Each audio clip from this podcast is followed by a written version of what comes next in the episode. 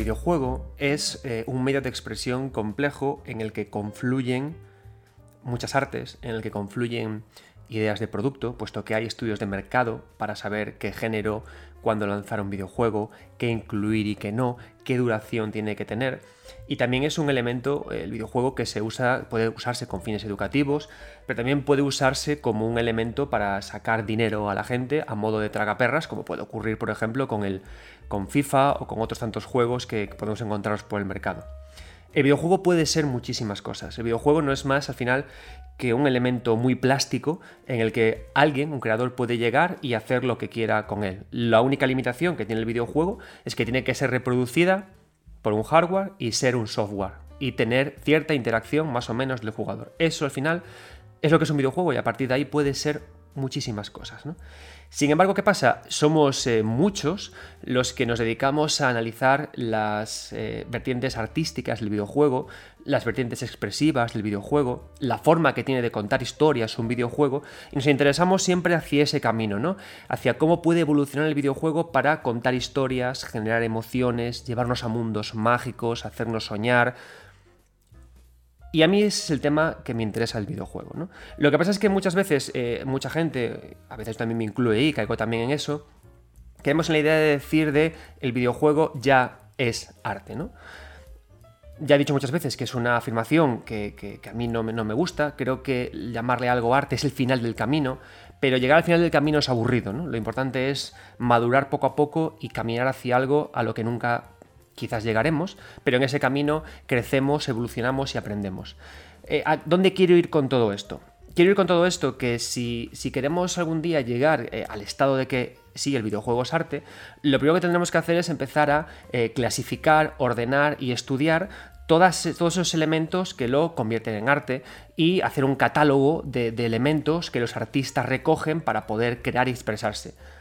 Si por ejemplo nos vamos a la pintura, o nos vamos a la escultura, o nos vamos a la, arquitectura, hay libros de texto, hay muchos catálogos que te hablan de lo que se quería expresar en el Renacimiento, lo que se quería hacer con el impresionismo, con el fobismo, qué pasó cuando llegó Warhol a los medios. Es decir, hay etapas, hay periodos, hay formas de expresarse artísticamente que recogen el pulso de una sociedad, lo que ocurría en esa época, lo que se quería conseguir y cómo se quería expresar ideas concretas al, público. Y creo que quizás esa parte nos falta todavía al videojuego. Si nos fijamos en la, en la, parte de expresión artística, en la parte de los gráficos, en la parte de cómo eh, la dirección artística se conjuga con las mecánicas y con las dinámicas y con lo que se crea, hacen falta muchos más estudios y muchos más catálogos. Hace falta que podamos darle a los estudiantes que llegan a videojuegos una línea histórica del arte del videojuego, de cómo el, de, este año este año se trabajaba así, se quería crear esto y a día de hoy se puede conseguir con eso que aprendimos esto otro.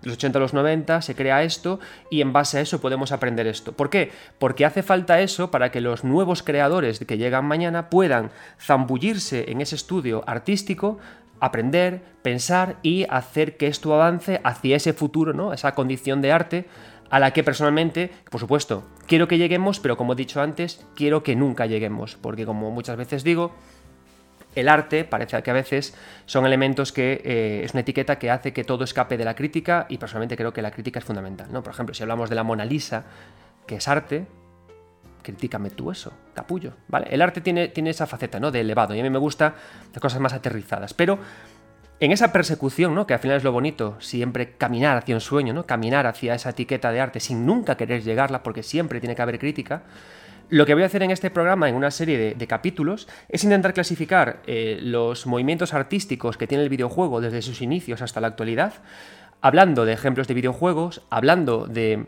lo que se conseguía y sobre todo de una cosa que a mí me interesa mucho y que me apasiona, que es eh, plantearnos con estilos gráficos o decisiones gráficas y estéticas del pasado que se puede conseguir a día de hoy. Y esto es algo que a mí me parece muy interesante porque a día de hoy hay un montón de creadores que siguen usando el pixel, que siguen usando el, polígono feote de PlayStation y que no tienen por qué recurrir a los megagraficotes de The Last of Us 2, ¿vale? ¿Por qué? Porque lo que tenemos que empezar a entender es que si defendemos en Twitter, si defendemos en foros que el videojuego es arte, hay que entender que no hay mejores estilos artísticos que otros, como ocurre con la pintura, el impresionismo, el realismo, el hiperrealismo, el fobismo o cualquier estilo artístico, no hay ninguno mejor que otro. Simplemente elegimos como artistas uno u otro para expresar diferentes cosas. Esos son los comienzos de empezar a decir, ok, el videojuego puede ser arte. Entonces, para poder entender qué se siente, qué se puede llegar a, crear, qué se puede llegar a hacer sentir con un estilo artístico y otro, es por lo que voy a empezar con esta serie de programas. Y hoy empezamos con el capítulo 1, al que llamaremos el pixelito y la semiótica del pixel art. Espero que os guste. Comenzamos. Yo soy Adrián Suárez, estos 9 bits y es la hora de jugar.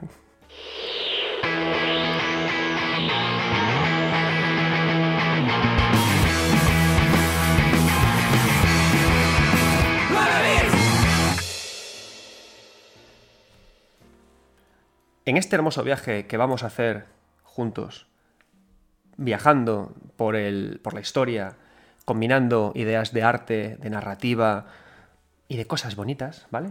Eh, a mí me gusta siempre que hago este tipo de, Cuando doy este tipo de clases, este tipo de charlas, o hago estos programas, cuando siempre que hago esto, y, y me tengo que decidir, me tengo que plantar en cuando empiezo a hablar de historia del videojuego, yo siempre empiezo por Pong, ¿vale? Y sé que vosotros me diréis, pero amigo mío, Pong no es el comienzo del videojuego.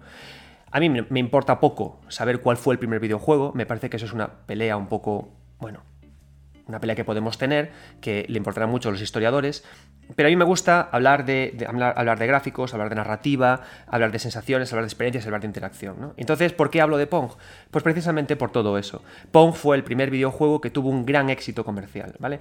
Y éxito comercial no es algo peyorativo, ¿vale? Eh, el éxito comercial quiere decir que una gran masa de público llegó a Pong, comprendió el videojuego, supo cómo interactuar con él y supo eh, entender los, gráficos que tenía, la jugabilidad que le estaba pidiendo, los retos y desafíos y disfrutó de él. Y si entendemos que eh, los estilos artísticos en el videojuego, si los estudiamos, tienen que ir siempre relacionados con la interacción que tiene el jugador con ellos, la forma que tiene de entenderlos y la forma que tiene de manejarlos y manipularlos a su antojo, es fundamental empezar a hablar de videojuegos cuando hay una gran repercusión, cuando hay una gran respuesta por parte de los jugadores. Por eso siempre yo empiezo hablando por Pong, ¿vale?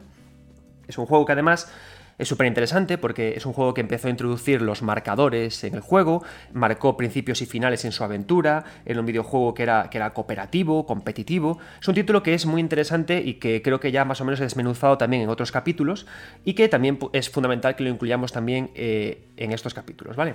Eso para empezar, como primera aclaración. Segunda aclaración, cuando he empezado con esta introducción he usado la palabra semiótica, ¿vale? La palabra semiótica es, una palabra que queda genial cuando hacemos eh, artículos académicos, una palabra que tú la pones y, la gente la lee y dice, uy, este tío es listo.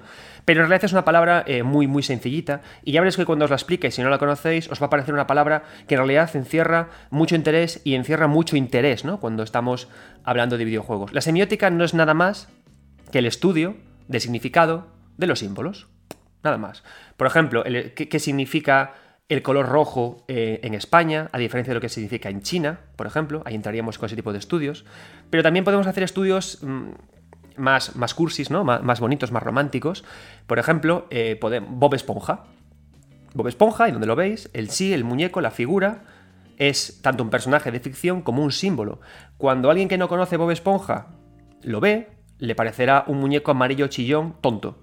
Sin embargo, si tú has visto Bob Esponja, si tú como padre le has enseñado a Bob Esponja a tus hijos, si empiezas a recordar los momentos en los que como padre viste con tus hijos Bob Esponja, y poco a poco te vas metiendo en su universo, te gusta, sentirás cosas muy diferentes o entenderás cosas muy diferentes cuando veas un muñeco de Bob Esponja. ¿Por qué? Porque a medida que interactuamos o a medida que vivimos una, una realidad propia, un símbolo significa cosas muy diferentes de otras. Y hay elementos que se pueden convertir en símbolos y que para otras personas no lo son. Entonces todo eso abraza el estudio de la semiótica, el estudio del significado de los símbolos. ¿Y por qué introduzco este palabra tan esdrújulo, tan molón, tan académico, tan sexy ninja en este tema? Porque cuando hablamos del pixelito, cuando hablamos de esos primeros píxeles primitivos, del píxel de Pong, tenemos que hablar profundamente del estudio de, estos significados. Y eso me lleva también a lo que comentaba antes del tema de la interacción. El videojuego y el pixel tiene algo que a mí me fascina, ¿no? Y hace que esté muy interesado a día de hoy de cómo videojuegos como por ejemplo Yuppie Psycho, eh, Lamentum, eh, Blasphemous o todos estos eh, artistas actuales, estos diseñadores de videojuegos actuales, cogen el pixel y lo siguen trabajando a día de hoy, ¿vale? Porque eso, quieras que no, no es un tema de nostalgia, es que es un estilo artístico que sigue vivo y es un estilo artístico, artístico con el que se puede empezar a trabajar, ¿no? Y todo parte de la semiótica, todo parte del estudio de los símbolos y de lo que significa un píxel.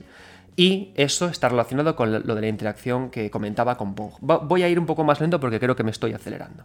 Pensemos en Pong, ¿vale? Si nunca has jugado a Pong, te lo explico. Es un juego eh, muy sencillo, ¿vale? Em, no ves nada más en pantalla que un fondo negro, que, dos, eh, que un cuadrado, que es la pelota, y dos palos verticales que son jugadores. Si tú ves esto, esta construcción, este espacio, este mundo de juego, de primeras, eh, descontextualizado, eh, en una imagen fija, tú ahí no vas a ver nada más que literalmente lo que acabo de explicar, un cuadrado y dos figuras. ¿Qué pasa? Que en el momento en que coges los mandos y empiezas a jugar y empiezas a interactuar, con tu interacción, con la ejecución de mecánicas, con la ejecución de los golpes que le dan los personajes eh, a esa pelota, de repente ese cuadrado pasa a adquirir un nuevo significado, pasa a ser una pelota. Es decir, a través de tu juego, un cuadrado, una pieza cuadrada, de repente es un esférico. Te cambia la percepción de lo que estás viendo. Ese símbolo, ese cuadrado, ya no es un cuadrado, es una pelota, cambia su significado, ¿vale?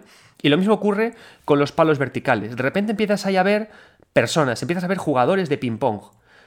Y lo, lo, bonito del pixel, además de esto, además de que cuando llegamos al juego no vemos nada, pero cuando empezamos a jugar sí vemos cosas, que eso en sí mirad la potencia que tiene a nivel artístico, tiene también otra cosa estupenda, que es ese nivel de abstracción posterior. Es decir, tú coges Pong, empiezas a jugar, le atribuyes un significado nuevo al cuadrado al jugar a través de tus mecánicas. De repente se convierte en una pelota, en algo redondo. Un cuadrado pasa a algo redondo. Fascinante. Pero esos palos verticales de Pong, unos, unas personas pensarán que es un individuo que golpea algo, pero otras personas pensarán que es una paleta de ping-pong.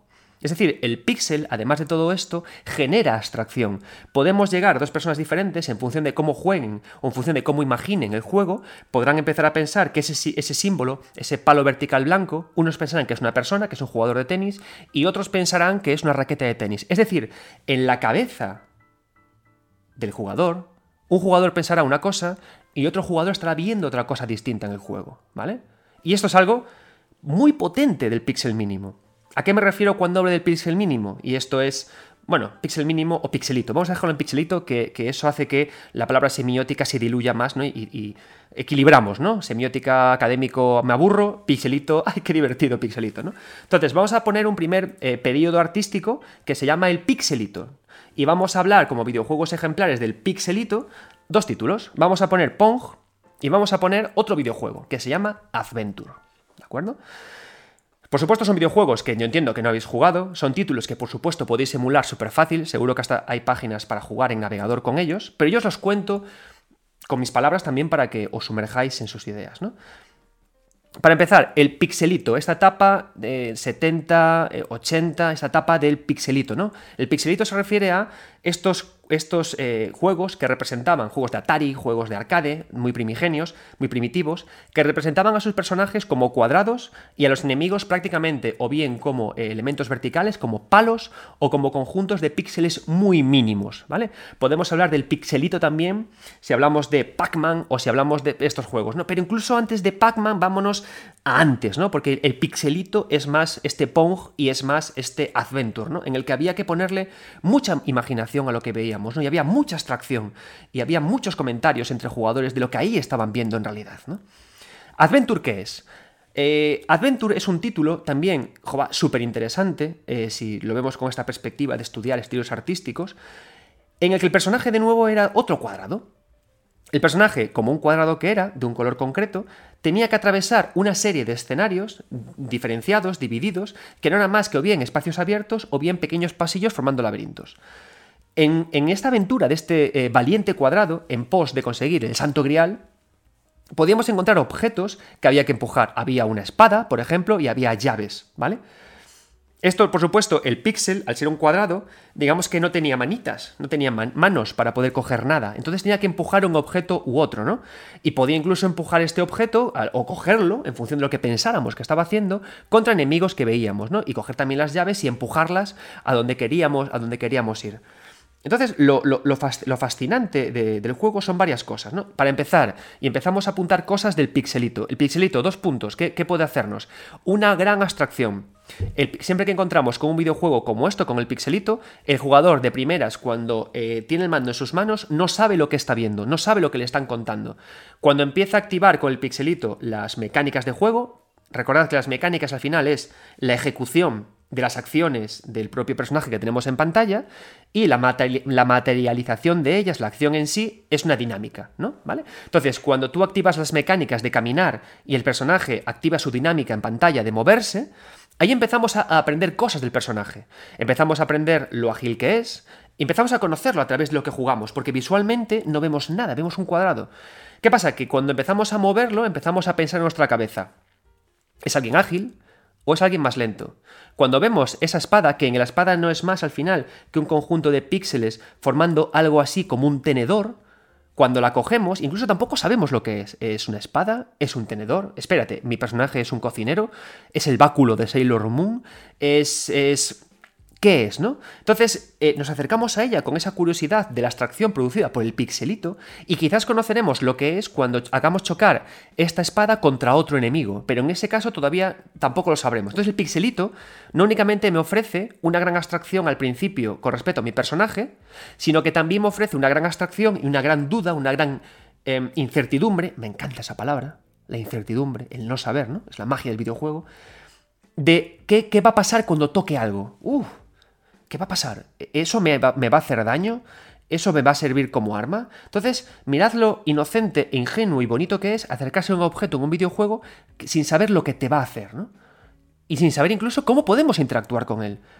Entonces lo tocamos, lo movemos, lo llevamos de un lado para otro, ¿no? Y entonces eso empieza a generar una serie de, de emociones en nosotros. Y eso me permite también conocer además a mi personaje. Mi personaje puede esgrimir dos espadas, mi personaje puede coger las cosas, puede hacer grandes movimientos con esto o no puede. Todo esto lo vamos conociendo gracias a la abstracción y determinación del pixelito. Hay más cosas interesantes cuando hablamos del pixelito, y en este caso, y volviendo a Adventure, hay que hablar del diseño de niveles.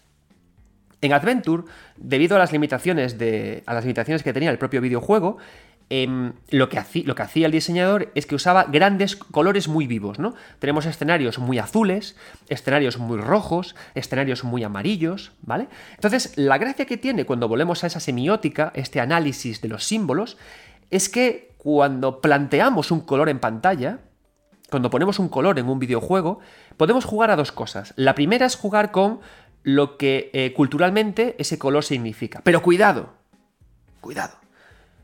Hay tantos libros, tantos artículos y tantos textos sobre el significado del color que asusta, pero hay que ser, digamos, hábiles, intrépidos, ¿no? Cuando jugamos con el color, porque el color, por ejemplo, podemos pensar, el color rojo significa sangre. No. Hay diseñadores que el color rojo en América o en, otros lugares que el color rojo puede significar viveza. Y hay otras zonas en las que la propia palabra sangre no significa herida, sino que puede significar vida. Y hay otros lugares en el que el rojo puede transmitir ideas políticas. Y hay otro... Es decir, no podemos quedarnos directamente con que el amarillo significa eh, ingenuidad, que el verde significa ecología o que el rojo significa sangre, ¿vale? Eso sí, ¿qué pasa? Que cuando nosotros ponemos un color en pantalla, tenemos que entender que ese videojuego como producto, ese videojuego como elemento eh, que hemos planteado ahí tras haber estudiado a nuestros jugadores, va a significar una primera idea, pero jugando con la semiótica podemos nosotros alterar el significado de ese color. Por ejemplo, si nos vamos a, a The Last of Us, yéndonos ya al futuro, dando un salto temporal tremendo, ¿qué hace The Last of Us? Hace un ejercicio de, semiótica y le atribuye al color amarillo la idea de si tocas esto puedes trepar objetos, ¿de acuerdo? Entonces, eso podemos hacerlo también cuando trabajamos con el píxel mínimo. Nosotros lo que hace este juego es que usa los colores para diferenciar espacios. Es decir, no es la misma la zona roja que la zona amarilla o que la zona azul en Adventure. Aunque sean, em, por diseño de escenarios, por, por, cómo están planteadas sus plantas, sean muy similares. Hay espacios abiertos, hay pequeños pasillos, son similares, pero al cambiar el color, lo que le transmito al jugador con el uso del color es estás en una zona nueva. Y cuando llegamos a una zona nueva que no conocemos y hay un cambio brusco de estos colores, amarillo, azul, rojo, el jugador que siente congoja. ¿Por qué? Porque el pixelito nuestro querido pixelito, tiene un alto grado de incertidumbre, un alto grado de saber lo que tenemos a nuestro alrededor a través de la experimentación, a través del que conozco, porque lo que yo veo como sí no me da más información que una información muy concreta y muy sesgada. Y eso fijaos que son emociones muy potentes, muy poderosas, que conseguimos únicamente usando cuadrados y usando colores, y usando espacios y usando esta diferenciación entre una y otra brusca, ¿no? Este, este, este cambio entre una espada que cogemos más fina, afilada, y un personaje más cuadrado, quizás podemos entender que más fuerte. Entonces, la gracia del pixelito es la tremenda capacidad que tiene de jugar con la abstracción, y lo vemos en Adventure, y lo vemos incluso también con Pong, ¿vale? Pero hay algo más. Hay una cosa también muy bonita de, cuando hablamos del pixelito, ¿no? De este primer estilo artístico nacido en los albores del videojuego. Y a mí me encanta. Y es algo también que se ha quedado a día de hoy. El juego de las escalas. El juego de los tamaños. El juego de, hombre, no puedo explicarle al jugador que algo es terrible si no puedo usar una gran capacidad técnica, ¿vale? La memoria de los juegos de esta época era tan limitada que no podíamos meternos a hacer unas grandes representaciones gráficas, ¿no? Entonces, ¿qué hacemos? Jugamos con las escalas, nos la jugamos.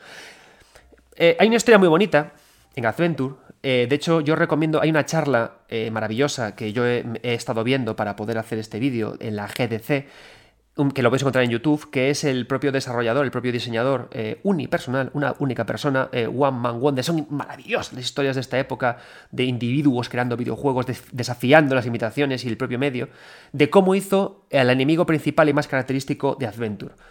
¿A qué se enfrentaba nuestro héroe representado con un cuadrado de color? A dragones. Pero claro, ¿cómo hacemos una figura geométricamente tan complicada como un dragón en un videojuego en el que no podemos hacer nada complicado gráficamente. Lo bonito es que tomó dos decisiones. La primera es la que decíamos, jugar con la escala. El personaje, el, el píxel, la composición pixelada del dragón es mucho más grande que el propio personaje que tenemos. Es mucho más grande, es mucho más elevado. Tú lo ves y sabes que ese bicho te puede hacer daño. Pero hizo otra cosa que veréis y cuando os la diga vais a ver que es una decisión de diseño que sigue presente a día de hoy en el videojuego, que es exagerar el elemento más dañino que tiene ese enemigo, que en este caso es la boca. Con lo cual, ¿qué hizo el diseñador? Creó un enemigo vertical, un enemigo con cola, un enemigo un poco gordito, y le exageró la boca. El resultado y lo divertido de la historia, que cuando lo veis a día de hoy parece un pato. Y de hecho el diseñador dice, My dragons looks like ducks, porque parecen patos, ¿vale? Pero en esa época funcionaba muy bien, y en esa época daban miedo. De hecho, en la propia GDC eh, en, estas charlas, en estas entrevistas que se le hizo al diseñador, él comentaba que había niños en esa época que ese dragón les daba miedo pese a que aparecieran patos. ¿Por qué? Porque en una época sin internet, en una época en la que todavía no había estos mega ultra hipergráficos que tenemos a día de hoy, tú como niño piensas lo que quieres ver. Porque los niños, lo bonito que tiene la mente de un niño es que ve cosas más allá de, de las que las hay. La mente de un niño es una mente fabulosa porque recibe muy bien además la abstracción, de, la abstracción que tenemos en estos videojuegos. Un niño cuando ve un punto, si yo ahora me vuelvo loco viendo un cuadrado, imaginándome cosas, cuando un niño ve ese cuadrado y ve este dragón pato, él ahí ve una batalla feroz. Ve una batalla feroz entre un dragón y un cuadrado. Yo por eso, y es algo que haré yo con, con mis hijos, es que creo que no es conveniente, bueno, haced lo que os haga del rabo con vuestros hijos, amigos míos. Yo no soy aquí ningún docente ni nadie especializado, ¿no? Os cuento una cosa que yo quiero hacer. Y es eh, darles a los niños juegos retro cuando son pequeños. No empezar con juegos en alta resolución mainstream. Porque podemos concederles la capacidad o, lo bonito que es soñar con sugerencias. El, el videojuego de esta época, el pixelito, sugiere, no cuenta hace, un, hace una especie como de show don't tell muy, muy hermoso, ¿no? Y le permite a los niños soñar, le permite a los niños crecer, le permite a los niños ver un dragón donde no lo hay. Y eso despierta la imaginación, porque cuando en un conjunto pixelado tú ves a un guerrero, luego quieres dibujar a ese guerrero con un papel. y luego quieres diseñar ese guerrero, y luego quieres pedirle a papá que te deje un programa para crear videojuegos para animarlo, o meterte en After Effects y hacerlo. Y los videojuegos de esta época, el pixelito, son unos motores de creatividad sobresalientes, ¿vale? Porque te permiten soñar y sugerir, que es algo que un estilo gráfico de altísima resolución no te permite. Porque yo cuando juego The Last of Us, y es un juego que me provoca emociones potentes y un juego que me encanta, luego no me permite aportar a mí algo como artista, no me permite repensar ese propio dragón, porque me lo dibujan de una manera tan intensa que yo solamente puedo copiarlo reproducirlo, ¿vale? O como mucho hacer una versión chibi, que también se hace. Entonces, todas estas ideas están en la idea del pixelito, ¿no? Pero hay todavía más. Si avanzamos un poquito más y nos vamos, por ejemplo, a Space Invaders, que digamos que estaría ahí entre el pixelito o el pixelito 2.0, en el que ya hay cosas mejor representadas, la idea de, la idea de, cuando, cuando si, si, vais a internet, o si, bueno, no vayáis a internet, si podéis, buscad en vuestra zona estas, estos lugares que hay a día de hoy de museos en los que están recopilando arcades, los que están recopilando máquinas clásicas. Porque a estos lugares no únicamente hay que ir, yo fui, yo fui hace antes que empezara la pandemia, eh, yo tengo un gran amigo al que le mando desde aquí un enorme abrazo, eh, José, que es Micro Reviews en Twitter, que fui con él a Madrid, él vive allí, y fuimos al museo del videojuego que había en Madrid. Y ahí tenían las máquinas arcades eh, antiguas, las de Space Invaders, Arkanoid, muchas máquinas, ¿no? Y lo bonito de ver estas máquinas clásicas en vivo y en directo, en lugar de jugar al juego emulado, para recordarlos, es que tú empiezas a comprender que los autores de videojuegos, los creadores de videojuegos, como tenían grandes problemas al orientar la... Bueno, no es que tuvieran problemas, ¿no? Pero lo que querían ellos era hacer era orientar estas sugerencias que hacía el videojuego, ¿no? Era, era guiar la mente del niño, la mente de la persona que veía estos juegos hacia algún lugar hermoso en el que soñar, ¿no? Orientar el sueño. Y lo que hacían es que llenaban las máquinas, los arcades, de dibujos, de colores, de figuras, de explicaciones, ¿no? Con el paso del tiempo todo esto viró al manual de instrucciones. Y los niños que disfrutamos de una Super NES o de una Mega Drive, era maravilloso sentarse en el coche de tu padre con el videojuego nuevo recién comprado, abrir el manual de instrucciones y encontrarte pistas, encontrarte ideas, encontrarte retazos de texto que luego no ibas a ver como tal en el videojuego, porque el videojuego lo que iba a hacer luego era hacerte soñar con ellas. Memorable es en el manual de instrucciones de Super Mario Bros. que te comentaban que todos los bloques de ladrillos del reino champiñón eran las personas del propio reino champiñón transformadas por la magia del rey Koopa en bloques de ladrillo. Eso no lo decían en el videojuego, pero lo, tenías en el manual.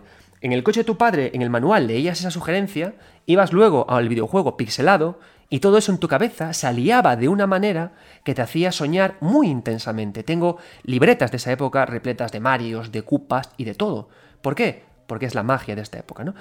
Entonces, eso es una cosa interesante, ¿no? ¿Cómo, ¿Cómo, podemos apoyar las sugerencias del pixelito con otras cosas, con otras ideas, con otros textos, con textos que incluso están fuera del propio videojuego? A día de hoy, por ejemplo, hay una gran escuela de creadores que vuelven al retro, que vuelven a estos estilos del pixelito y que vuelven a introducir en los videojuegos que sacan manuales de instrucciones en los que cuentan cosas. ¿Por qué? Porque va muy bien, porque se alía muy bien, porque orienta el sueño, porque trabajamos a la vez con una, imagen, la de Adventure, este cuadrado que me dice muy poca cosa, con las mecánicas de juego que me invitan a pensar cosas y que además me animan a seguir jugando para ver qué más me puedo encontrar, con además las sugerencias de los manuales de instrucciones, y todo eso se confabula con lo que luego yo quiera dibujar y hablar con mis amigos. Oye, te enfrentaste contra el pato gigante, pero no era un dragón, no era un pato gigante. ¡Oh! Hablemos de ello, pelea de tazos. ¿Vale? Todas estas cosas son las que funcionan muy bien en cuando hablamos del pixelito.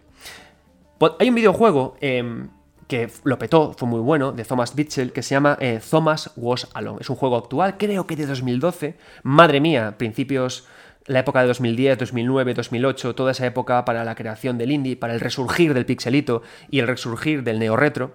Maravillosa todos esos videojuegos.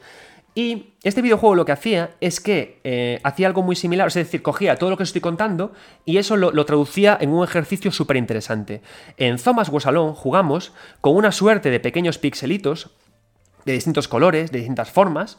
Hay un pixelito que es un cuadrado rojo, hay otro pixelito que es un rectángulo vertical azul, hay otro pixelito que es, es decir, son formas geométricas básicas que emulan este pixelito. Entonces, eh, cuando empezamos a jugar a Thomas Alone, ¿qué pasa? Que no sabemos qué es la persona con la que estamos jugando. no sabemos si es un elemento vacío, no sabemos si tiene algún tipo de emoción el propio personaje, no sabemos nada, ¿no? Porque lo primero que vemos es un cuadrado con un color. ¿Qué ocurre? La magia, que a medida que jugamos y a medida que interactuamos con ese personaje, hay personajes que saltan más, otros que saltan menos, lo conocemos a través de las mecánicas, lo dotamos de significado a ese símbolo y además todos esos textos que estaban externos al propio juego, al propio mundo de juego, a la propia diégesis, que es el mundo de juego, todos esos elementos que encontramos en la extradiégesis, es decir, fuera del mundo de juego, en manuales de instrucciones, en las carcasas, Thomas Gossalon lo introduce dentro del juego. ¿Cómo? Con conversaciones, con pequeñas líneas de texto. Y de esa forma que hace que a través de pequeños discursos y a través de pequeñas eh, de pequeños discursos mecánicos y dinámicos, poco a poco rellena de contenido, rellena de significado este elemento con el que estoy trabajando. ¿no? Entonces, claro, esto es la potencia del pixelito y todo lo que podemos hacer con ello. Y se pueden hacer virguerías con esto. ¿Por qué? Porque partimos siempre de la base. Comenzamos un videojuego con elementos en pantalla que no tenemos ni idea de lo que son, únicamente representaciones planas, y a medida de que el jugador juegue, poco a poco en su cabeza y en su imaginación, se va creando todo lo que hay, un mundo entero nuevo. Eso no lo tiene los videojuegos de alta resolución. Eso no lo consiguen los videojuegos actuales, a no ser que hagan cositas que también veremos en futuros capítulos, ¿vale? Porque también podemos eh, hacer cosas para, para, que la, imagen de alta resolución sugiera más que muestre, ¿vale? Hola, Hiyataka Miyazaki. Pero eso lo veremos en futuros capítulos. Lo que quiero poner yo sobre la mesa a día de hoy es que los juegos que directamente abrazan la idea de los cuadrados del píxel más básico y con ello construyen algo, son igualmente válidos a los actuales porque tienen toda esta potencia expresiva. Y fijaos, primer, primer estilo artístico del que hablamos aquí, el pixelito, y hemos dicho lo que, cómo funcionan a través de las mecánicas, la expresión y el estilo artístico. Y lo mejor de todo, lo mejor del pixelito, que lo podéis desarrollar muy fácilmente a través de programas como Game Maker, en un Plus Plus a través del RPG Maker y podéis crear, juegos que son muy potentes expresivamente si sabéis jugar con las potencialidades de este estilo artístico. Y podéis petarlo y arrasarlo, ¿vale? Con, con, con juegos de este estilo si conseguís crear una historia cautivadora. Imaginaos la historia de un cuadrado que a medida que avanza se convierte en otra cosa, un cuadrado que cuando toca otros cuadrados cambian de color por, por cosas de las emociones, imaginaos eh, de todo, ¿vale? Es decir, ¿Por qué? Porque un estilo artístico es infinito, por eso a día de hoy los autores lo siguen usando. Esto es el pixelito. Tomamos un respiro, bebemos agua, respiramos y avanzamos en la historia con el pixelito 2.0 o el pixelote, no lo sé, esto está todo muy así, pero avanzamos.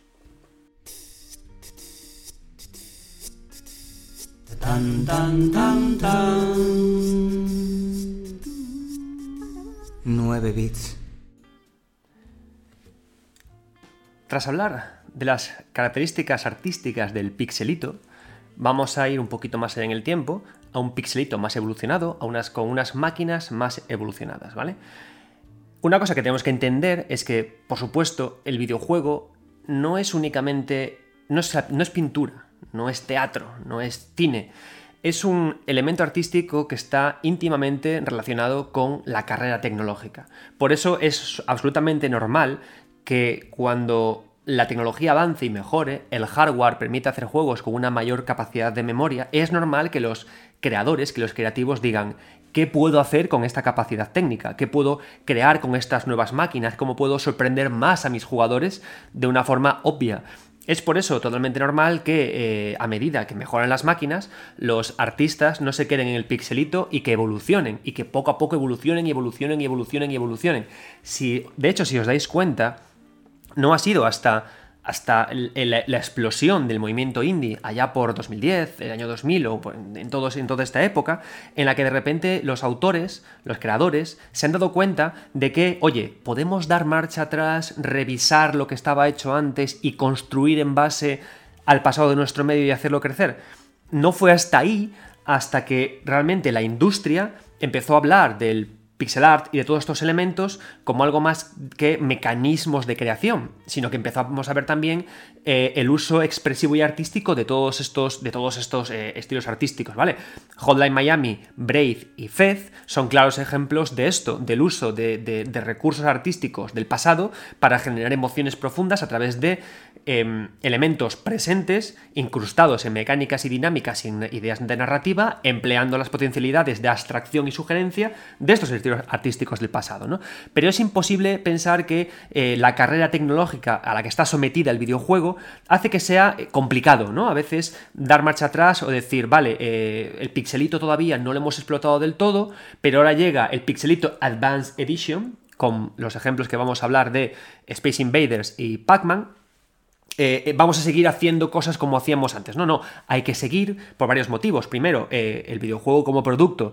El videojuego como producto es un producto que tiene que ser más vistoso para poder vender, porque amigos, aunque hablemos de arte, hay que comer. Yo sueño con un mundo en el que pueda decirle a mi hijo y a mi hija, niños, estudiad videojuegos porque os vais a ganar bien la vida. Y todavía estamos en esas, y por eso es tan importante que los medios de prensa sigan señalando con el dedo las condiciones económicas pésimas con las que eh, se trabaja, trabaja todavía a día de hoy nuestra juventud, ¿no? En temas de videojuegos. Y eso muchas cosas, muchas, muchas veces es producto de la carrera tecnológica que, impide que retrocedamos y que eh, recurramos a estos estilos artísticos baratos a día de hoy y que tengamos que seguir evolucionando eh, en la carrera de este, de, este, músculo creativo, ¿no? Yendo, eh, tenemos que ser como The Last of Us, tenemos que ser como Halo Infinite, tenemos que ser como Breath of the Wild, ¿no? Entonces, em, son muchos los motivos por los cuales tenemos que entender la vinculación tan poderosa de tecnología, arte y con la parte de videojuegos, ¿no? Pero una cosa con la que quiero que nos quedemos en estos capítulos que yo voy haciendo es que, como jugadores, creo que debemos, creo, he dicho, no es nada, no estoy poniendo, yo nunca digo nada a fuego, yo soy tan tonto y tan listo como vosotros, ni más ni menos, yo solo doy mi opinión. Creo que como jugadores debemos esforzarnos en también alabar a los creadores que, buscan estos estilos artísticos más baratos de realizar, tiempos de desarrollo más cortos, eh, con mayor interés en lo creativo y menor interés en la producción tecnológica pura, porque haremos que el videojuego cada vez sea más arte, sí, en mi opinión, el videojuego es más arte cuando buscamos estos, estos estilos artísticos y no tanto el hiper mega ultra hiper super a tope que me muero, que me cago de realismo, que obliga a trabajar 200, a 200 personas 48 horas al día, ¿vale?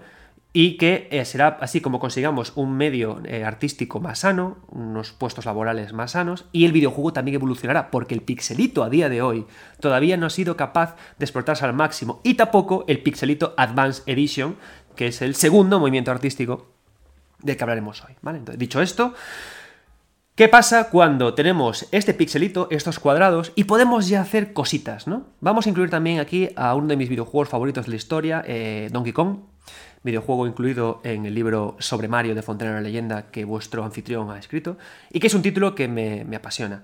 Em, yo cuando estaba haciendo mi tesis, eh, la tesis que, yo hice sobre narración de las interacciones, que trata precisamente de esto de lo que os estoy hablando, ¿no? de la evolución narrativa de la mano de la producción artística y de cómo la interacción confluye con todo esto. Em, yo tenía, tenía de, director a Víctor Navarro Remesal, ¿no? y él me decía, eh, colega, no puedes hablar de narrativa en videojuegos sin pararte en Donkey Kong. ¿Y por qué?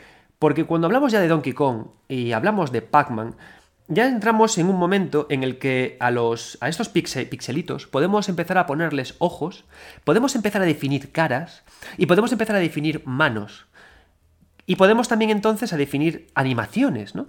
El, personaje de Adventure, un cuadrado sin más, nosotros nos imaginábamos la animación, nos imaginábamos cómo saltaba, cómo enarbolaba una espada por el bien de la masacre de los dragonpatos, ¿no? Pero cuando ya hablamos de Donkey Kong, en este Pixelito Advance Edition, ya empezamos a ver cosas. Empezamos a ver un mono gigante, empezamos a ver un fontanero pequeño. De nuevo aquí volvemos a la idea de la relación de las escalas que comentaba antes. Vemos una eh, princesa a la que salvar. Y aquí empezamos también a ver cómo usamos eh, el significado de los colores también, ¿no? Mono marrón, fontanero rojo, princesa rosa. Eran otros tiempos.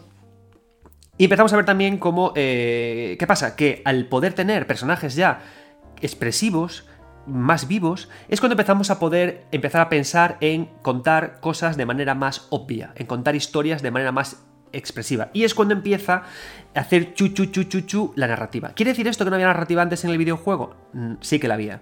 Cuando nosotros en nuestra cabeza empezamos a ver en Adventure toda esa epopeya de una persona con la espada caminando, matando y tal, ahí hay una historia que nosotros eh, colaboramos en su construcción, ¿vale?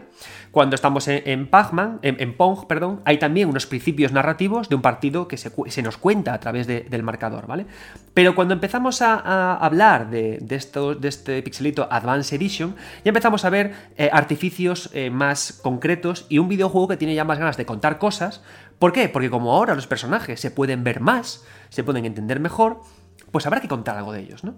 Miyamoto es un tipo súper interesante en este sentido porque es un tipo al que siempre le dio eh, igual la narrativa, igual la historia, pero siempre le sus, en sus entrevistas que era un apasionado de la coherencia. De, lo coherente, del mundo que fuera coherente, de que todos los, los cimientos fueran donde descansan los pilares de unos forjados firmes, ¿no?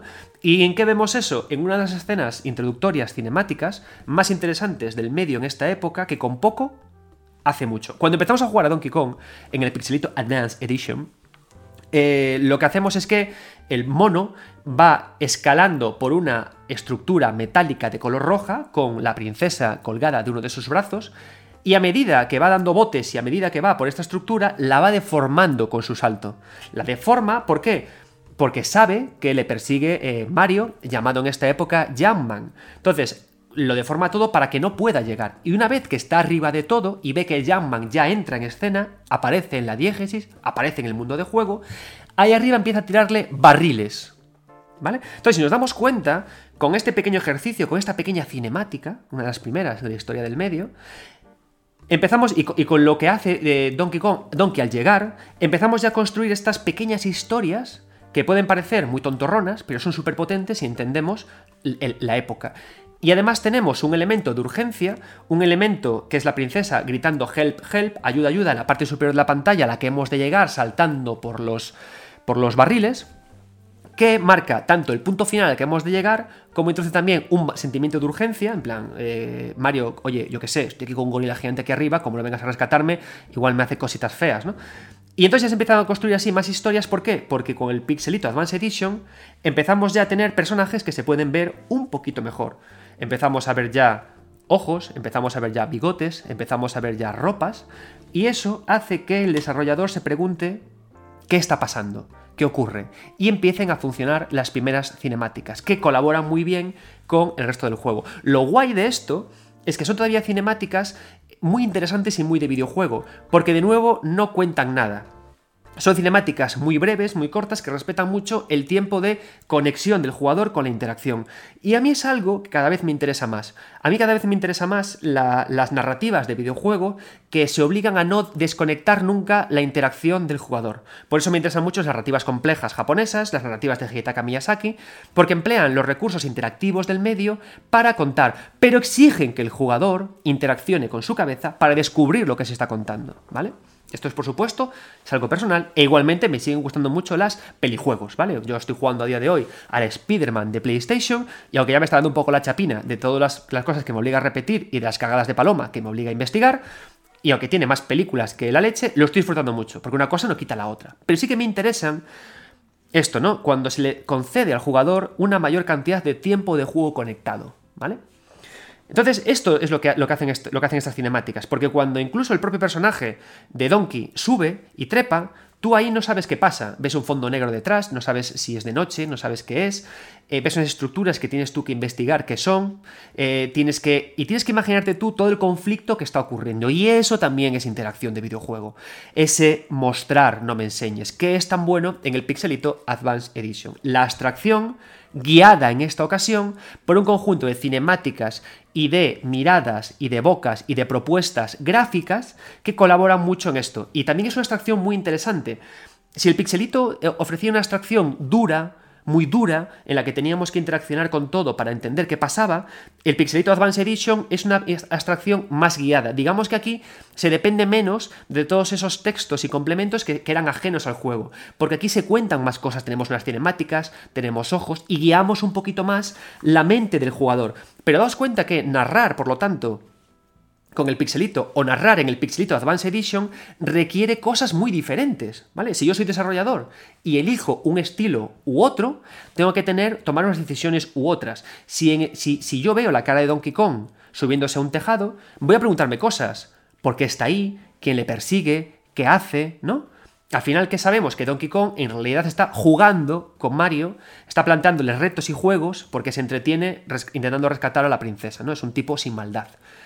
¿Por qué? Porque está construido toda la diégesis, todo el mundo de juego para eso. ¿no? Si nos vamos, por ejemplo, a Pac-Man, encontramos algo similar. Pac-Man tiene también unas escenas introductorias súper interesantes. Cuando cada vez que pasamos fases en Pac-Man, en el videojuego de Toru Iwatani, resulta que eh, entre, entre, fase y fase nos encontramos una pequeña persecución que hacen los, eh, el propio Pac-Man con los fantasmas. Y se persiguen entre ellos. Entonces, ¿qué pasa?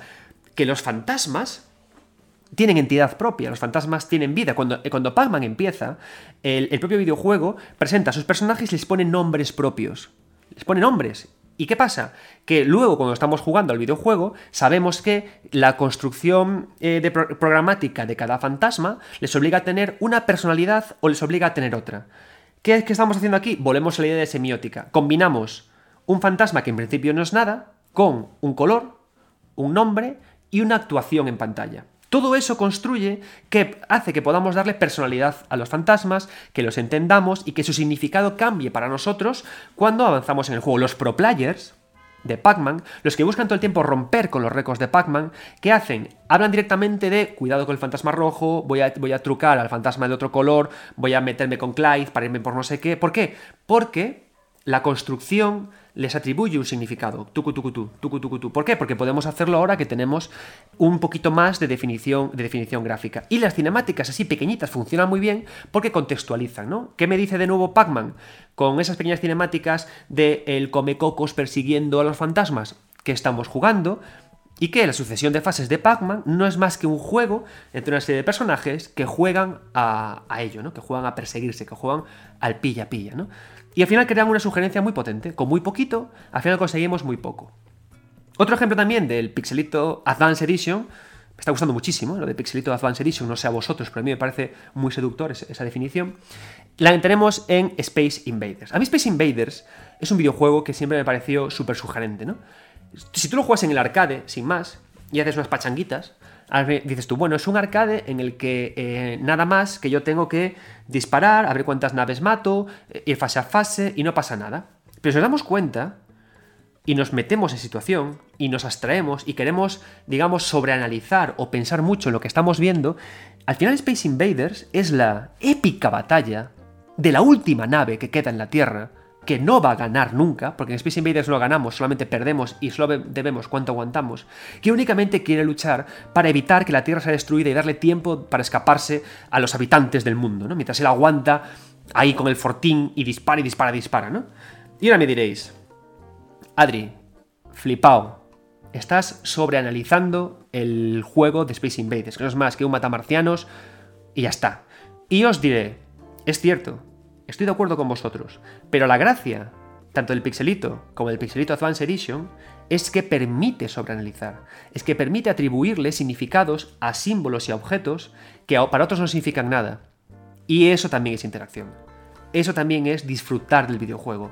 Porque cuando, aunque los otros no lo vean, aunque tú me estés escuchando ahora y me estés llamando flipao, deja de fumarte lo que te fumas, que sé que en Galicia hay buena cosa, la idea es que muchos de nosotros tenemos estas tenemos sensaciones propias, ¿no? Y cuando a veces para nosotros un videojuego es especial y queremos explicarle a alguien por qué mi videojuego es especial e insistimos en ello, el otro me dirá, ah, es que para mí no, eres un flipado. Y tú dirás, sí, soy un flipado, me lo estoy inventando, pero como es lo que yo sentí, ese juego para mí es especial, ¿no? Y esto ocurre muchas veces. A mí me pasa muchas veces cuando intento explicarle a alguien por qué me gusta Final Fantasy XV o Dark Souls 2. Y la gente me dice, pero si son juegos malos. Y yo te diré, ostras, pues igual son juegos malos. Pero ¿acaso los videojuegos no tienen unos potentes valores artísticos? ¿Acaso el, ¿acaso el arte no consiste en revolverte por dentro y despertarte emociones profundas? Si estamos de acuerdo con eso, no hay juegos buenos y juegos malos. Solo juegos que me despiertan unas emociones u otras, ¿no? Y esto es lo bonito del Pixelito Advanced Edition, de cómo nos permite guiarnos hacia sugerencias, de cómo permite eh, obligar al desarrollador a narrar un poquito más claro, pero siempre dejándonos todavía ese elemento de abstracción que me quedaba del capítulo anterior, ¿no? Ahora vamos a avanzar un poquito más, vamos a seguir con el Pixelito Advanced Edition un poquito más reforzado y vamos a hablar, tras otros breves descansitos, de uno de los videojuegos que para mí fue más especial de la historia de los videojuegos. Secret of Monkey Island.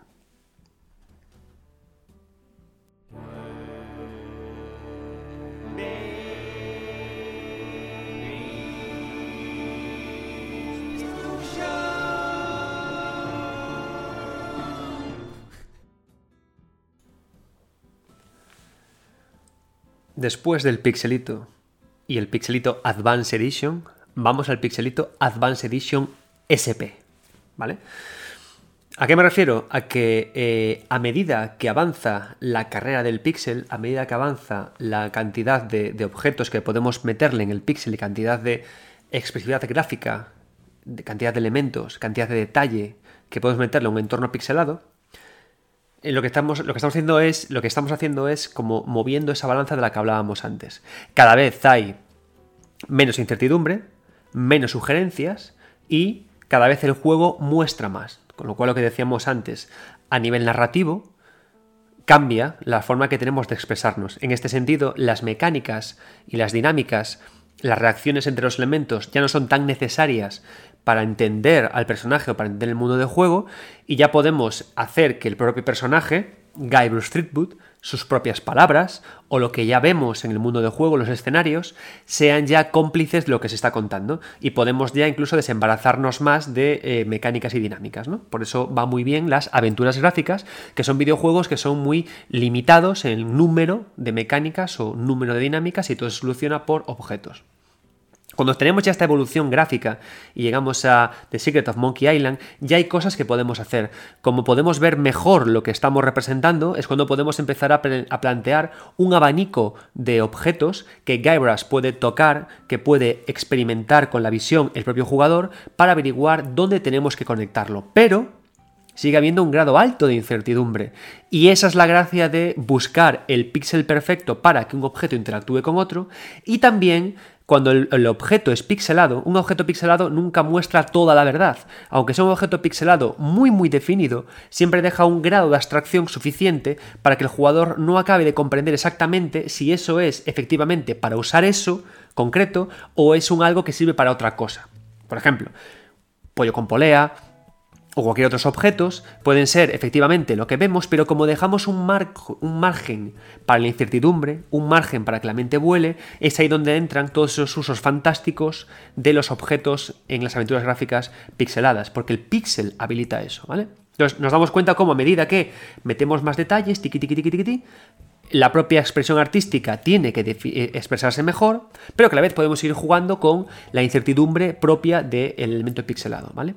Hay una cosa en The Secret of Monkey Island que creo que es algo que quizás no, muchas veces se menciona, es algo que desaparece incluso en The Secret of Monkey Island 2, pero creo que le va genial a la construcción de este juego.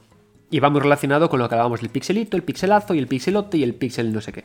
Si nos damos cuenta cuando hablamos de Space Invaders y hablamos de Pac-Man, y de otros tantos juegos como Pong, eh, cuando trabajamos con píxeles, si nos damos cuenta, los fondos suelen ser siempre negros, ¿vale? Cuando usamos un fondo negro, eh, rebajamos la carga de píxeles, hay que trabajar poco ahí, pero eso también nos genera a la vez ideas, nos genera a la vez potencias, ¿no?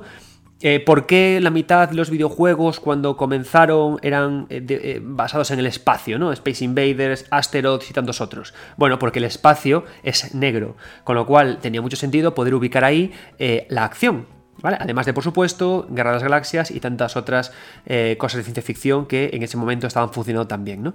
Pero pero el espacio, el, uso del negro eh, encajaba muy bien con la idea de hacer juegos ambientados en el espacio. Y también para la idea de representar infinitos o vacíos o o directamente para dejar espacio en Donkey Kong para que eh, las estructuras metálicas rojas tuvieran sentido, ¿no? Y de esa forma también jugamos con, eh, con, colores que destacaran y que funcionaran muy bien con el negro, ¿no? Entonces digamos que el jugador se acostumbraba a este negro, ¿no? A, la idea de que el negro era el espacio, era lo indeterminado y de que poco a poco era otro lugar más en el que el juego permitía que el jugador lo rellenara con su propia imaginación. Entonces, ¿qué pasa? Que llegó eh, The Secret of Monkey Island, un juego que se desarrolla de noche y justamente consigue atrapar ese uso del negro, ese uso sugerente del negro que llevábamos desde los comienzos del Pixel para de repente, ¡boom!, proyectarlo en esa isla a la que llega Guybrush Threepwood. Y entonces está, está genial porque eh, consigue que, esa herencia que el jugador tiene desde el principio de los tiempos cuando juega videojuegos, que sabía que el negro era una, puerta al, al no sé, de repente llega ahí y funciona igual, ¿no? Y eso hace que el juego se abrace de un misterio fabuloso que hace que funcione muy bien luego sus colores azules, eh, la idea de las llamas, y la idea luego de la combinación de, por ejemplo, encontramos en el bar y hay colores marrones muy intensos que, funcionan muy bien, ¿no? Es decir, es como que el juego tiene, se tiene en su parte trasera, en esa noche, ese elemento tan indefinido, tan místico como ese negro espacial de los primeros juegos, y luego en su parte frontal introduce muchos elementos que, hacen que, ese negro adquiera nuevos tonos y adquiera nuevos misterios y adquiera como mucha, mucha gracia, ¿no? Y adquiera mucho sabor. 1, 2, 3, 4, 5, 6, 7, 8, 9 bits.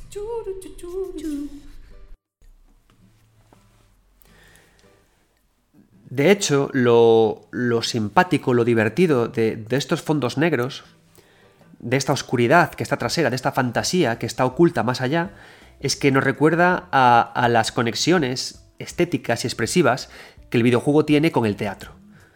Cuando estamos jugando a The Secret of Monkey Island, tenemos que darnos cuenta que ya desde la primera escena, la escena en la que el personaje entra por un lateral del, al escenario, y le habla a un personaje que está esperándolo en el propio escenario, este personaje ciego con, gafas, que no ve, bajito, y, y Guybrush da su frase y luego da sus líneas de frase, nos tenemos que dar cuenta que la composición de juego que estamos haciendo ahí es tal cual, pues una escena de teatro. Y si nos ponemos a pensar más allá eh, en, este, en esta composición jugable, nos estamos dando cuenta que el jugador no es otra cosa más que el apuntador que le dice a los actores lo que tienen que decir. Todo el tiempo nosotros elegimos las frases de Guybrush, pero él luego dice lo que le sale del, mingo. Él, elabora conversaciones que activan otras, ¿no? Entonces nosotros funcionamos casi siempre como los apuntadores del personaje de la aventura gráfica para que diga su frase y continúe la escena, ¿no? Colaboramos en la escena de esa forma.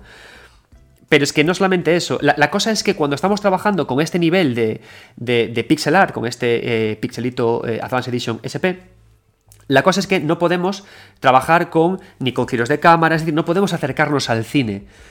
Tenemos que acercarnos al teatro, ¿no? Y el teatro además le va muy bien todo esto porque el teatro, si nos damos cuenta, nosotros como espectadores, estamos viendo una escena que tiene mucho de fantasía.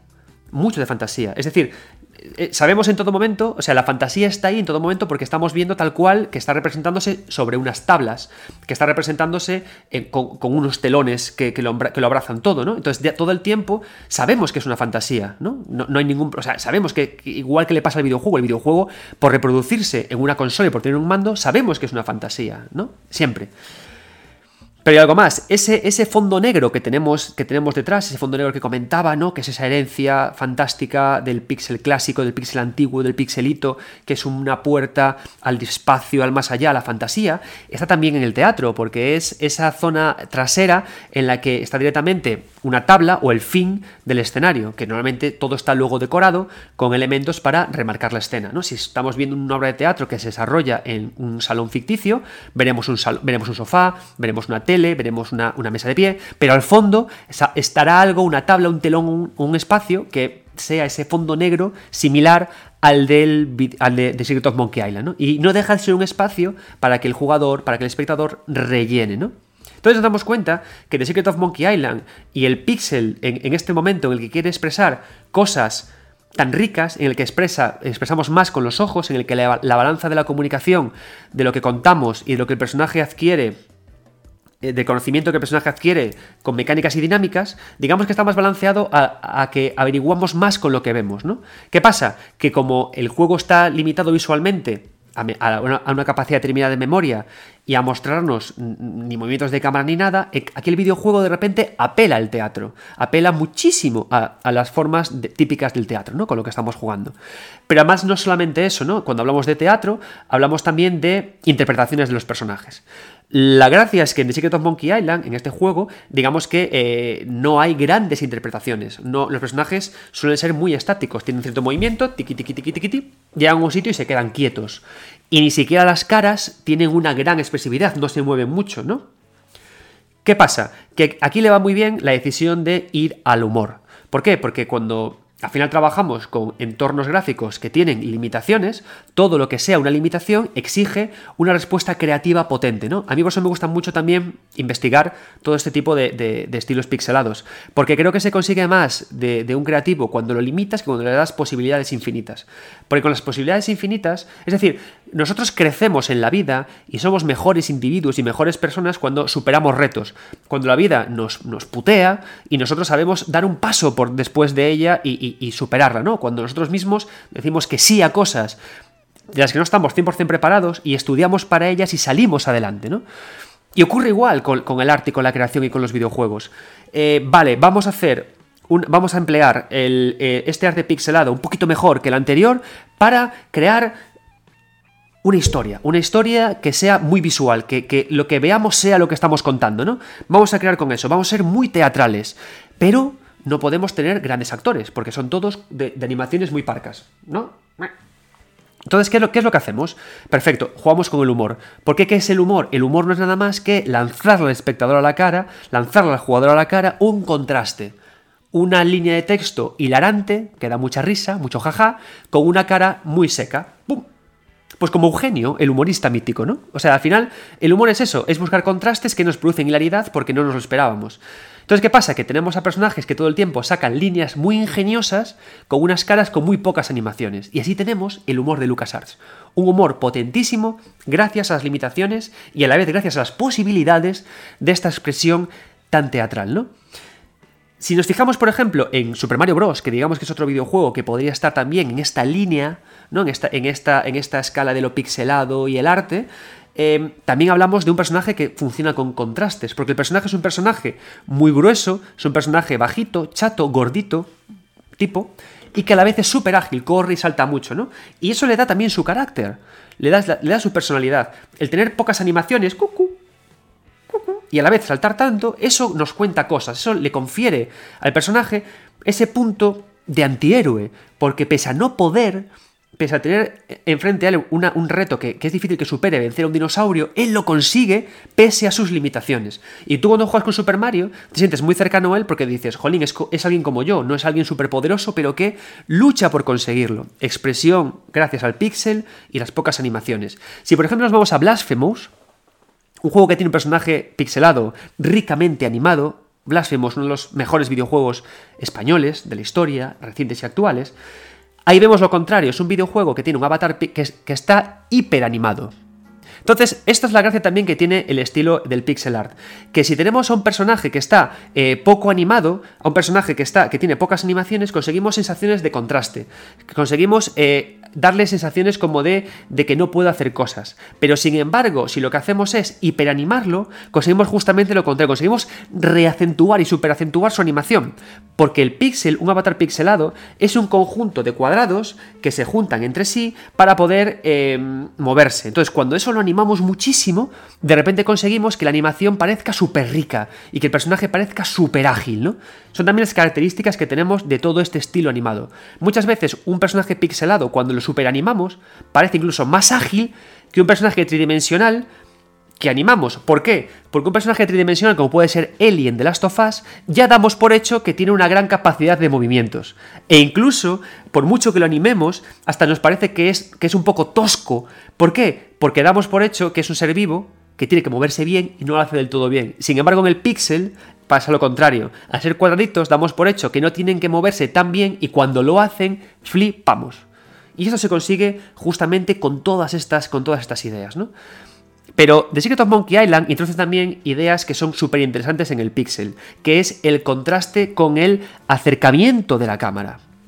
¿Vale? En, en, The Secret of Monkey Island, cuando nosotros vamos al bar y entramos en el primer de los bares, en el que tenemos que hablar con, las personas con las que estamos, hace una cosa, hace un juego muy rico de cámaras. De repente, cuando hablamos con uno de los piratas para preguntarle, con el, el que tiene la chapa de pregúntame sobre Loom, de repente el juego hace un primer plano que te deja descolocadísimo, porque tú no estás acostumbrado a esto, ¿no? A que el pixel me cuente tanto. Y ocurre un poco parecido como con lo que hablaba con la hiperanimación de Blasphemous, que de repente trabajamos con píxeles que cuentan poco a con píxeles que cuentan demasiado. Y esos contrastes son lo más potente del píxel, lo que no te esperas, ¿no? Porque el píxel tiene la capacidad de desarmarte informativamente, de darte poco y de repente darte muchísimo. Y cuando te muestran la cara de golpe, ahí empiezas a entender, porque le va muy bien al juego, empiezas a entender que los piratas y todas las personas con las que hablas y el propio Guybrush tienen una humanidad escondida, que es similar a lo que pasaba con las cinemáticas de Donkey Kong o de con las cinemáticas de Donkey Kong o con las cinemáticas de Pac-Man, ¿no? Que apoyamos las narraciones pixeladas con esa cámara lejana con de repente pequeñas pinceladas, cla, cla, cla, que me complementan la, falta de información que antes eh, tenía, porque como comentamos, este estilo ya pixelado ya sí que es interesante que sea capaz de contar a través de ver, ¿no? Y entonces lo complementamos con todo esto. Y estos contrastes funcionan muy bien, porque el contraste atrapa al jugador. Hay una cosa que funciona muy bien siempre en estos juegos, por lo menos a mí me ocurre, que cuando trabaja, estoy en un entorno como de mucha indefinición, muy ambiguo, yo me involucro mucho con el juego. ¿no? A veces decimos, no, la inmersión se consigue con gráficos hiperrealistas. A mí no me pasa eso. A mí la inmersión me la consigues cuando el juego me exige una total interacción cerebral. ¿Qué está pasando? ¿Qué estoy viendo? ¿Qué está ocurriendo? En Adventure, ¿qué estoy mirando? Y cuando de repente estoy en ese estado y el juego me hace ¡pum! Caraza gigantesca, hiperdefinida en mi cara, wow, te genera un cambio de contrastes, y es como que de repente toda esa definición que el juego te estaba pidiendo que resolvieras por tu cuenta, te la dice, te la resuelve, te la da, ¿no? Y funciona de una forma muy bien, muy sexy, muy atractiva, ¿no? Y jugamos de esa forma, a este nivel de, de, píxeles, ¿no? Hay otra cosa, eh, hay otro juego que a mí me fascina de, de Lucas. Eh, sé que los juegos de Lucas Arts son maravillosos todos, pero yo tengo dos en mi corazón, que son este y Maniac Mansion. Maniac Mansion es otro juego también en esta escala de títulos pixelados. Es un título fabuloso, es una aventura gráfica, jová, de verdad, que es un templo, pero es que además hace una cosa muy bien también a nivel de, de narrativa, ¿no? Cuando hablamos de este estilo pixelado. Es un videojuego que yo creo que siempre que tenemos que hablar de la narrativa a través de los ambientes, la narrativa apoyada por lo que cuentan los escenarios, la narrativa apoyada por lo que vemos, hay que irse a Maniac Mansion. Porque Maniac Mansion, en el capítulo que le dediqué a, One Piece, el anterior capítulo a este, en el capítulo que le dediqué a One Piece, cuando hablé de la, saga de Water 7 y hablé de los trenes, hablaba de que los trenes son unos espacios muy atractivos para diseñar videojuegos porque son eh, los vagones no dejan de ser fases, compartimentos estancos en los que pasan cosas que no tienen por qué pasar en el otro vagón, ¿no? Y es una forma como de estirar ese elemento mínimo de diseño, el pasillo, como hasta el infinito. Pero esa misma idea también funciona en mansiones, en habitaciones separadas. Por eso las mansiones cerradas también son súper atractivas en el diseño de videojuegos, ¿no? Y Maniac Mansion, Mansion lo que hace, la otra aventura de Lucas que tenéis que jugar, amigos, es fácil acceder a ella, lo que hace es que cada una de las habitaciones de la mansión en la que entramos con ese grupo de niños, de adolescentes, a rescatar a la novia de uno de los protagonistas, en esta mansión en la que hay científicos locos, tentáculos púrpuras y una cárcel de la que es difícil salir, en la que podemos elegir a varios personajes jugables, ¿no? Lo que hace muy bien este juego y que me fascina es la narrativa, la narración, la expresión, el relato, cómo lo monta a través de cuadros, de, manchas en la pared, de elementos ornamentales que están en las escenas eh, a las que llegamos. Entramos en una habitación y vemos cuadros de la familia. Vamos a otra habitación y vemos útiles de esa propia familia. Vamos a otra habitación y vemos eh, elementos decorativos que me hablan de un pasado de la familia. Y todo eso lo hacemos interaccionando con ellas porque nosotros decidimos caminar y entrar en esa habitación. Y eso de nuevo es otra forma, es otro, el siguiente pasito de estas cinemáticas de contraste, ¿no? Porque si cojo esas cinemáticas, las arranco de ese momento de desconexión con el jugador y las introduzco en los escenarios, lo que consigo es algo que para mí es fundamental en el videojuego. Darle al jugador el máximo tiempo posible de conexión. A mí me encantan las narrativas, me encanta me encantan las historias, me encanta cómo se elabora una narración para que la historia se desarrolle de forma atractiva. Pero creo que el gran reto del videojuego es hacerlo la mayor parte del tiempo posible con el jugador jugando. Y tenemos herramientas de sobra, pero es súper difícil, por supuesto, ¿no? Pero Maniac Mansion lo, lo, hace muy bien de esta forma. Lo meto todo a través. Lo meto todo en el escenario. Y se aprovecha de que Maniac Mansion también es un juego teatral, es un juego de entrar en escenarios, es un juego de apuntar, de, decirle frases al actor para que las diga, y es un juego en el que se, aprovecha de que el juego está todo el tiempo obligándonos a ver en plano fijo una escena, y es ahí donde vemos los cuadros y donde vemos todo lo que está ocurriendo en el propio videojuego, ¿no? Aquí, por supuesto, los negros empiezan a desaparecer porque estamos en interiores y los negros son sustituidos por colores vivos ¿no? y por cosas que podemos hacer. Y es sorprendente Maniac Mansion. ¿no? Creo que toda la obra de Lucas, todas estas aventuras gráficas de esta época, aunque nos gusten por su humor, nos gusten porque son aventuras gráficas, creo que funciona muy bien en eso, ¿no? En la, confabulación de la narrativa y, una, y un manejo del píxel súper rico, en una época que además es súper experimental para el medio, ¿no? Me parece que es algo, algo estupendo y que a día de hoy lo seguimos viendo. Hay un videojuego que a mí me gustó muchísimo de esta época, que reciente, hace un par de años, también hablé varias veces de él, eh, Yuppie Psycho, de Baroque Decay, de, encabezado por, eh, por, Frank Calvelo, que coge muchas ideas de, de, Maniac Mansion, ¿no? pero también arropadas por ideas de creadores modernos, ¿no? por, por trabajos que podemos ver en Deathly Premonition y en otros títulos. Y, son juegos que tú eh, los coges a día de hoy. Y yo creo, yo, esto es una opinión personal, una idea con la que quiero también cerrar este primer capítulo ¿no? de narrativa y arte pixelado y de, evolución artística de videojuego, ¿no? Y cómo calibrar la expresión artística de los creadores, ¿no? Y porque es importante volver a estos, a estos estas artes pixeladas y que cada una pueda hacer lo que quiera, ¿no? Pero creo que para creo que el momento en el que tenemos que empezar a pensar que en realidad el arte en videojuegos, aquí como lo estoy planteando, es el momento en el que autores como Frank Calvelo, autores como em, autores como los autores de Blasphemous recurren a estos estilos pixelados a un nivel diferente ping ping, crean cosas y recurren a, estos elementos expresivos a su manera. Por ejemplo, ¿qué quiero decir? Yuppie Psycho es un videojuego que, tranquilos, no os voy a hacer spoilers, es un videojuego de, un chico, de Pasternak, Brian Pasternak, que se mete, que va, que viaja a una, a una corporación, una gran multinacional, a, a, su primer trabajo, ¿no? Y ahí empiezan a sucederse una serie de escalofriantes eventos que rozan lo humor y lo terrorífico, con una misión que tiene Pasternak que es matar a la bruja. Es un videojuego que va a caballo entre Resident Evil y también las aventuras de Lucas, con toques de eh, horror japonés, de fantasía japonesa y de esquizofrenia compleja japonesa, ¿no? La gracia que tiene, eh, y por eso lo quiero traer aquí, lo, traigo ahora que hablo de Lucas, es que las animaciones del personaje de Brian Pasternak, el propio diseño pixelado del personaje, es muy similar al de Guybrush una cara muy estática, unos, unos, ojos cuadrados muy claros, una línea de boca muy clara y que combina líneas humorísticas con, esa, con esos rostros, con esa expresividad de este estilo eh, artístico pixelado, Advanced Edition SP, ¿no? Líneas muy divertidas con caras muy eh, muy estáticas y eso lo combina con un terror que también te desarma, con caras muy estáticas y a la vez, lo vez en cuando lo complementa con esta explosión, esta cercanía de la imagen súper definida, del píxel súper definido, en escenas concretas, ¿no? Para recordarte que aunque sean personajes que los ves en la distancia, personajes ambiguos, personajes indefinidos, también tienen una gran alma y también tienen mucho pasado, ¿no? Entonces, cuando estos autores empiezan a, a coger estos estudios artísticos de los 80 y de los 90 y los actualizan, empiezas a darte cuenta de que no todo es una carrera tecnológica en el videojuego, de que lo que hemos hecho antes, gracias a las limitaciones del medio, a día de hoy puede ser recogido, catalogado, clasificado, estudiado y continuado. Porque es lo que hacen ahora estos autores, ¿vale? Es lo que hace eh, Yuppie Psycho con las lecciones que tenían de estos juegos, con la lección que tenía Lucas. Es también lo que hace Thomas Was con la lección de Adventure. Y es lo que hacen tantos otros juegos también con la lección de Mario. Brave no es más que otro Mario transformado también con un estilo artístico diferencial, ¿vale? Y esto es lo bonito, creo que es lo que eh, tenemos que esforzarnos y con esta conclusión quiero acabar el podcast de hoy, ¿no?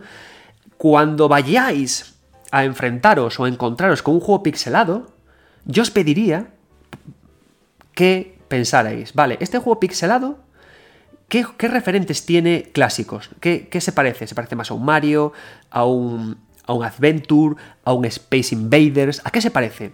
En esa época, ¿qué se podía conseguir con ello? Y, los videojuegos que intentaron hacer cosas nuevas a nivel narrativo, eh, ¿qué querían hacer? ¿no? ¿Cómo jugaban con la abstracción, con las mecánicas, con las dinámicas, con lo que el jugador podía ver viendo o lo que podía saber jugando?